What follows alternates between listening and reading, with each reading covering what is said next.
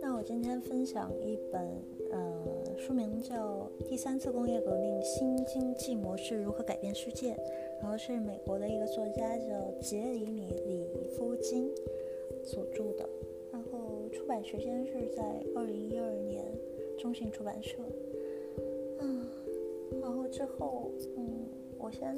读一下那个这本书的那个中文的序吧。啊，前面有好多专家的那个评论，我就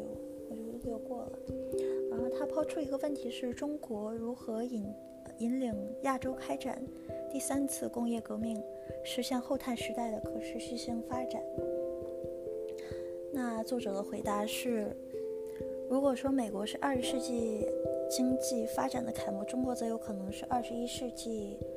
呃，就是担当这一角色的一个国家。嗯，在这个二十世纪上半叶，美国而非沙特是世界上最主要的产油国，继而成为第二次工业革命的旗手。然而，现在随着全球经济的衰败，美国领导地位也受到了质疑。自2008年夏全球经济危机爆发以来，各国政府、商界，然后乃至民众，一直就应该如何重启，一直就应该如何重启世界经济的发展进行激烈的争论。虽然各方就是，呃，就是有有一部分小的这些改革和调整，但是。都不足以去解决实质性的问题。嗯，说到这里，我想和读者分享一个小故事。德国总理安吉拉就在前几个月，呃，就在就在呃就就就任几个月后，便向我发出了邀请，希望我能够到柏林，就德国如何创造新的就业机会，并实现该国在二十一世纪经济的发展等问题。向其内阁提供一些建议。然而，在谈谈话伊始，我便首先向默克尔总理发问：在化石能源经济时代日渐衰退、第三次工业革命日渐兴起之际，将您将如何实现德国、欧盟甚至世界经济的发展？第二次工业革命已经日薄西山。这个当时就是。它就是造成的一些，就是对世界上所有生物的这些，呃，生态的一些影响。然后，其实就是对它的这些补救的一些技术，其实是，呃，最重要的，就是，嗯，最能够解决问题的这一趴。然后，就是针对这一目标的。实现需要对推动当今社会发生显著变化科技，呃，力量进行全面透彻的剖析，嗯，然后在纵观人类的历史、文明进文文明进程这个新型，我们现在就是正处于在就是新型的，嗯，通讯技术和能源体系交汇的这个时候，正是经济革命发生的。这么一个很好的节点，然后新能源革命使得商业啊这些贸易范围内涵更加广阔，同时结构上也更加的整合。相伴而而生的这些通讯革命，则对新能源流动引发更加复杂的商业。啊，他说的好复杂，其实就是说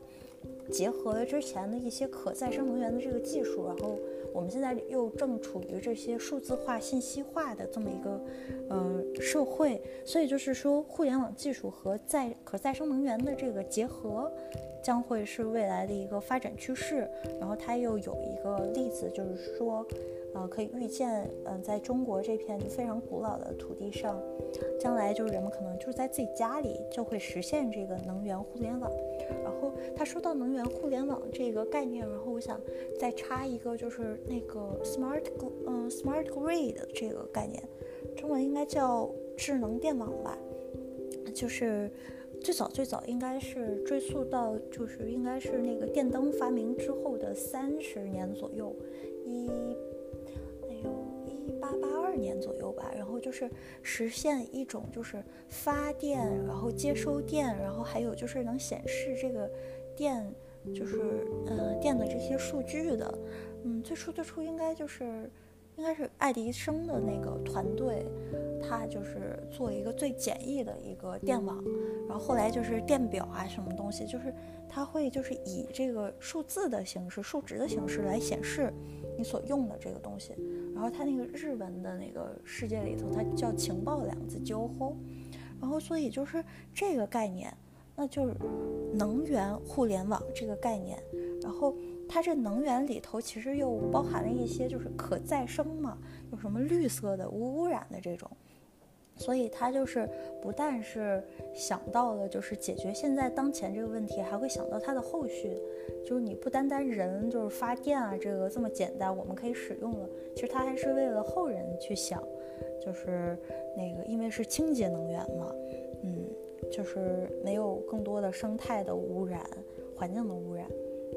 嗯，然后可再生能源的，嗯，接下来再再讲它这个序里头，可再生能源的转变分散式生产储存（括号以氢的形式扩四），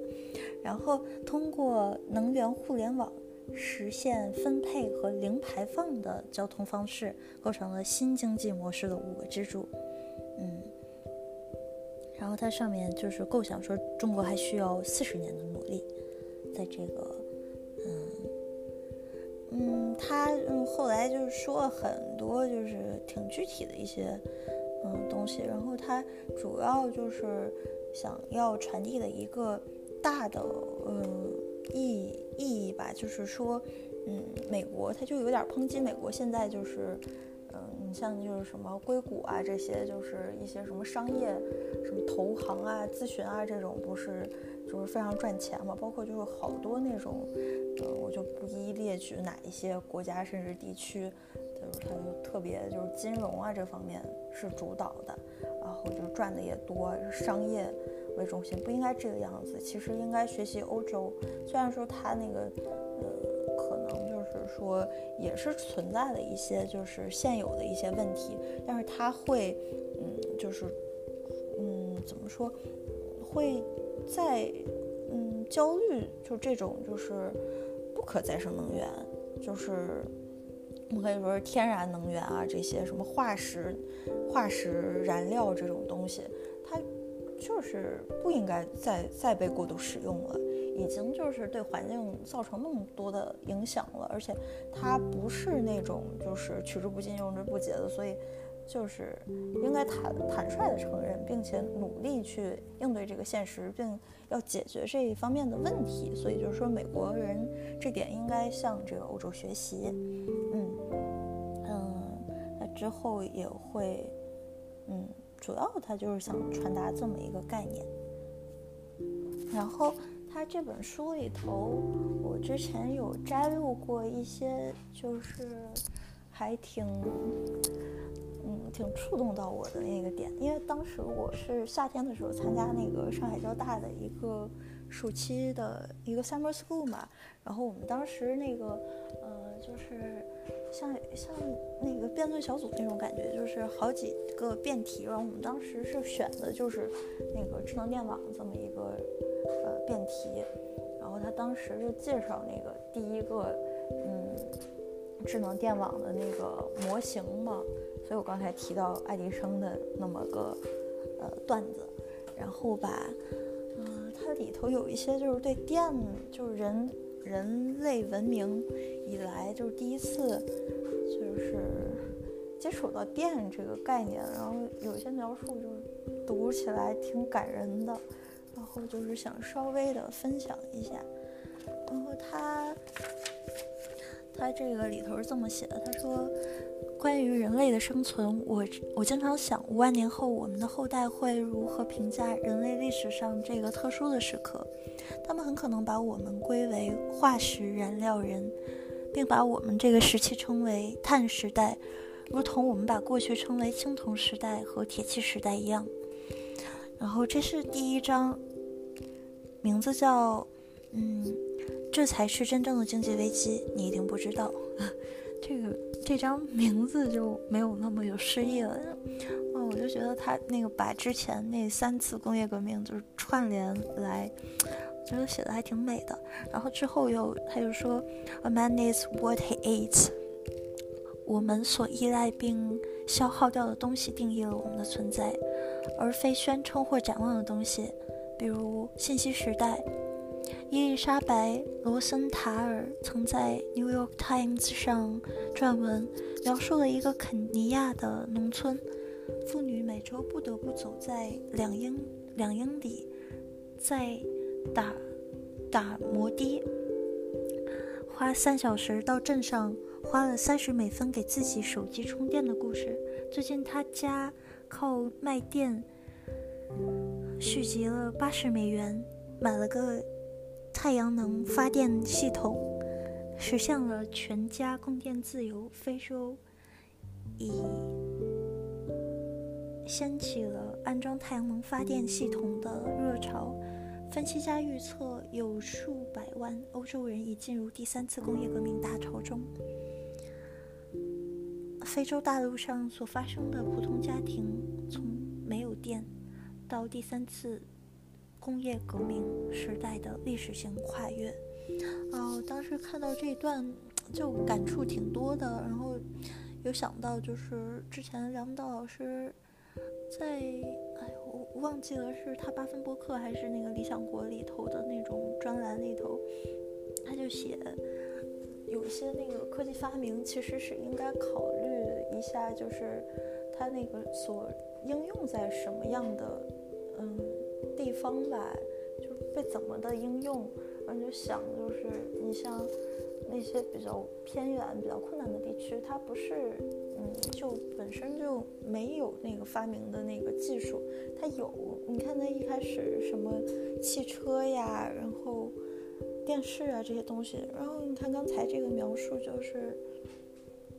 啊，一个妇女就是家里都没有供电自由，为了点电，跋山涉水，翻山越岭。然后她也是发明，她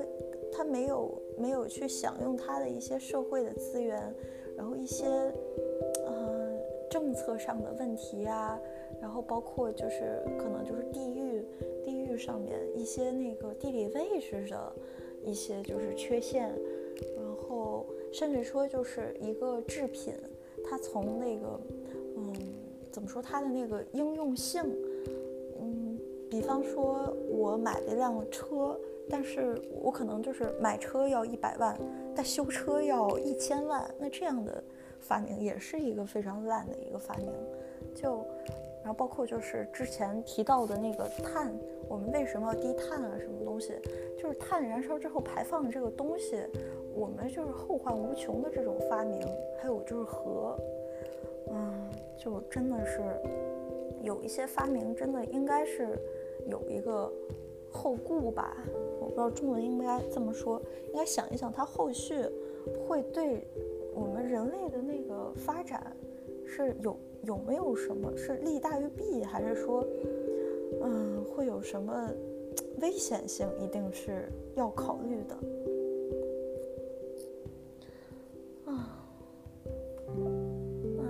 章一章，他还提到了很多就是历史有关的东西，然后我这里就不那么详细的去给大家介绍了。嗯，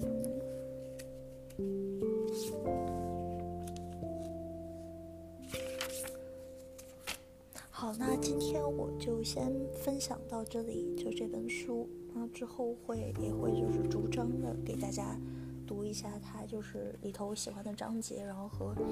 我的一些想法。